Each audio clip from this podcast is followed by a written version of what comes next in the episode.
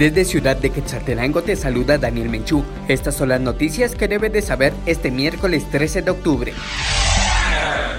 Noticias locales. Hombre es asesinado a balazos en la zona 3 de Shela.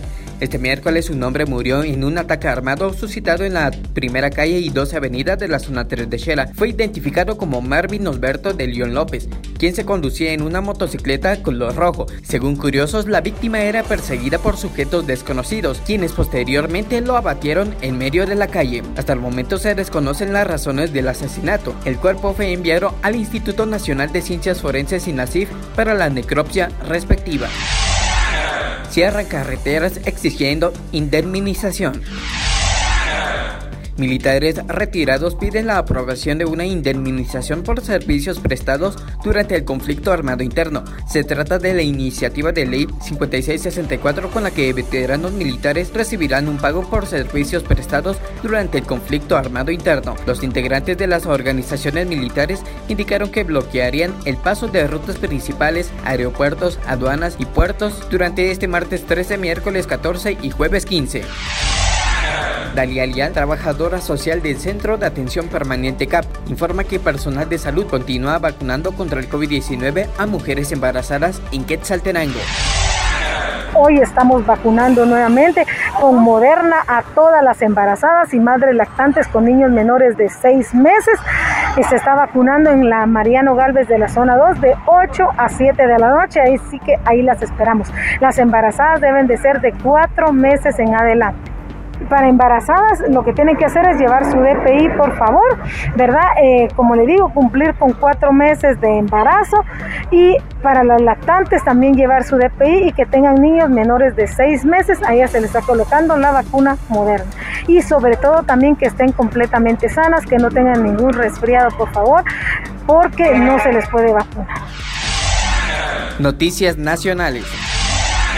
Guatemala registra al menos 8.000 casos de violencia sexual contra niñas y adolescentes, así lo informó Lucía Pinzón, psicóloga de la Secretaría contra la Violencia Sexual, Explotación y Trata de Personas.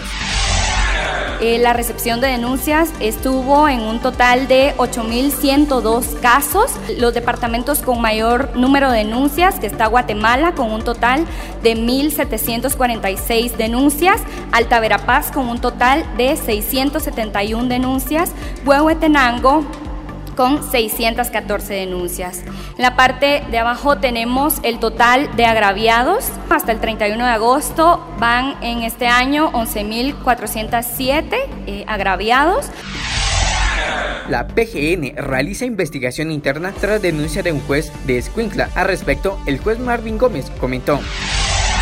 Empezamos después a, a ver, en este caso con Procuraduría General Nación, específicamente de Escuincla, cómo empezaron las famosas bajas que ellos le llaman de no presentar informes sociales, de no presentar informes psicológicos. Actualmente, hasta ahora, hace creo que una semana, eh, contratan a una trabajadora social. Era una trabajadora social para todo un departamento, es bastante ilógico, en el cual no se veía la seriedad y no se ve la seriedad hasta este día, hasta el día de hoy. La mayoría de adolescentes, como ustedes bien decían, son víctimas de abuso sexual. Estudios sociales en México arrojaron las afectaciones de la pandemia de COVID-19 en jóvenes entre 15 y 24 años a raíz del aislamiento social y clases a distancia, provocando depresión, ansiedad, derivando en violencia psicológica, física o sexual.